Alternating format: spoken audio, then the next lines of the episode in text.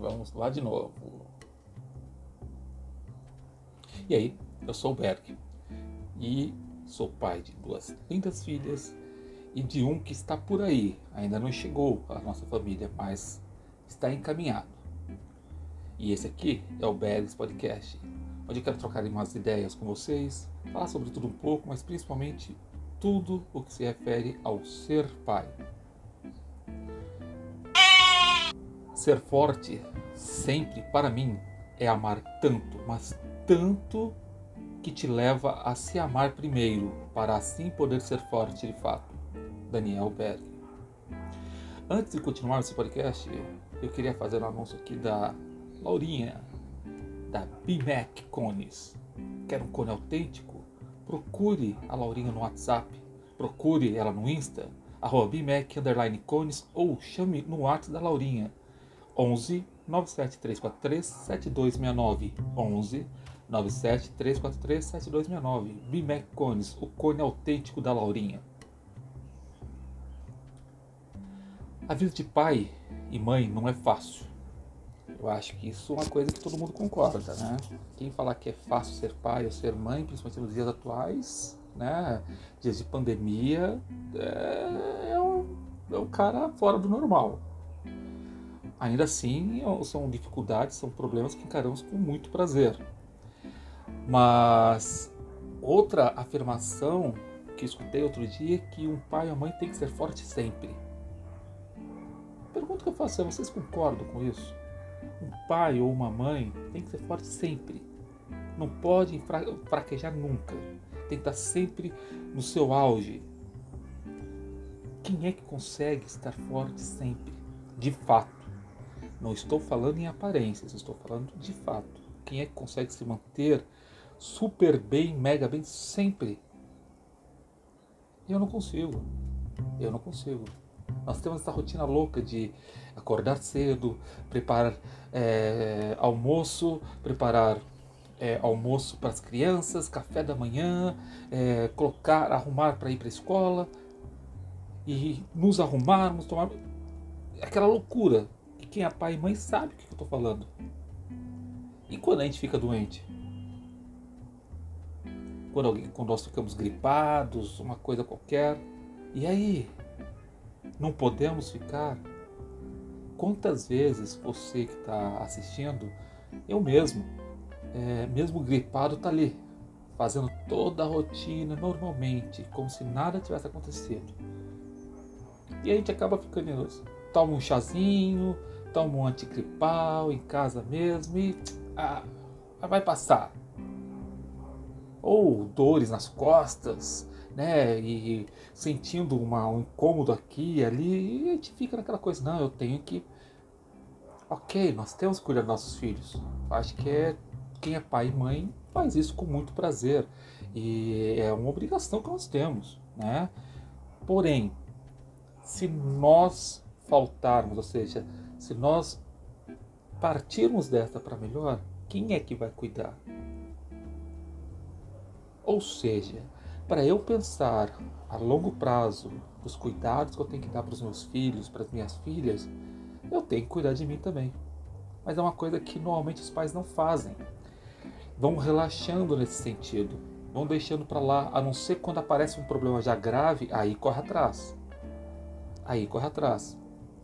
Eu sei da história, por exemplo, de um, de um cara, eu conheço, conheci essa pessoa, que tava sempre, sempre teve gastrite, dor de estômago, aquela coisa, mas nunca ia. Nunca ia no médico, porque ah, é dor de estômago, vou tomar um, um, um sal de fruta, vou tomar um, um remedinho qualquer e aí vai passar. Pois bem, numa determinada vez, esse cara foi ao médico porque a dor estava insuportável, ele não estava conseguindo mais lidar com aquela dor.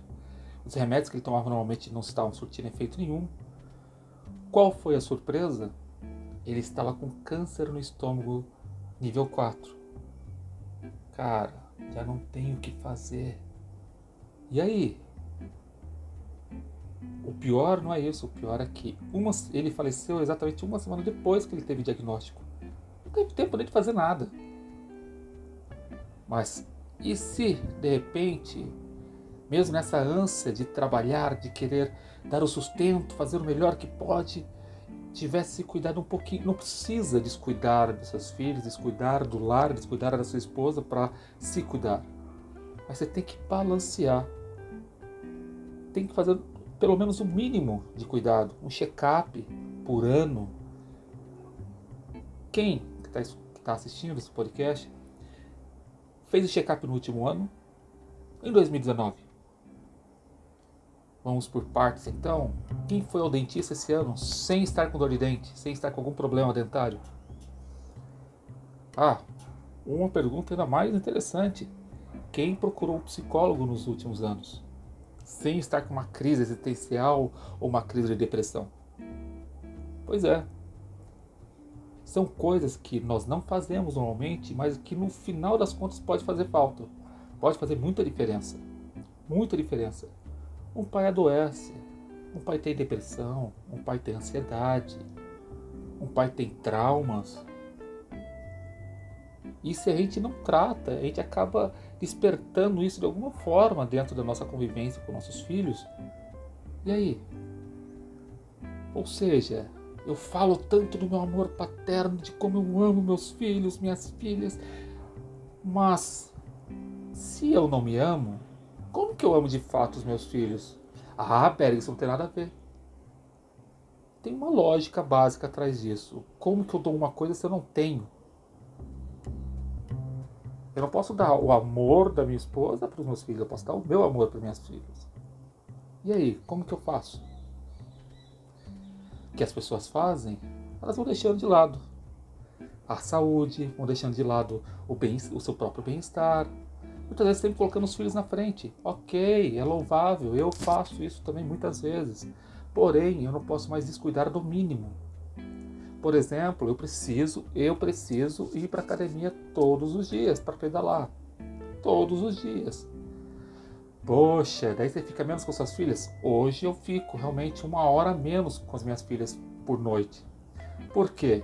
Se eu deixo de ir, eu volto a engordar, eu tenho problema com ansiedade, tudo piora. Ou seja, eu tenho que sacrificar essa uma hora para poder pensar a longo prazo.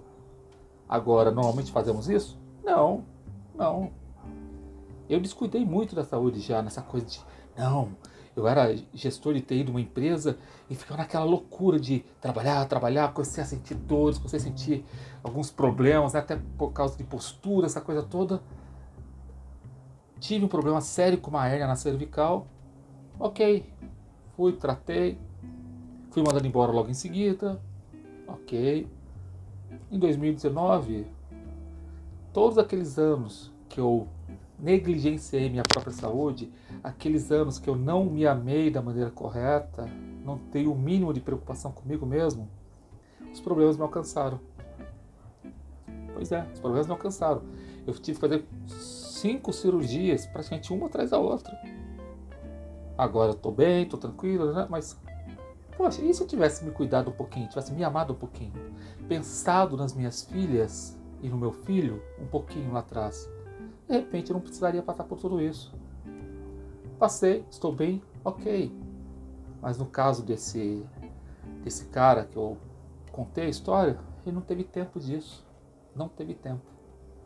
E isso é uma coisa que nós não sabemos. Qual é o tempo? Qual é o nosso tempo? Não sabemos. Eu repito a frase que eu disse agora há pouco. Como você pode dar de fato algo que não tem? Pensamos em bens materiais e aquelas coisinhas que acabam sendo mais importantes, como amor, por exemplo.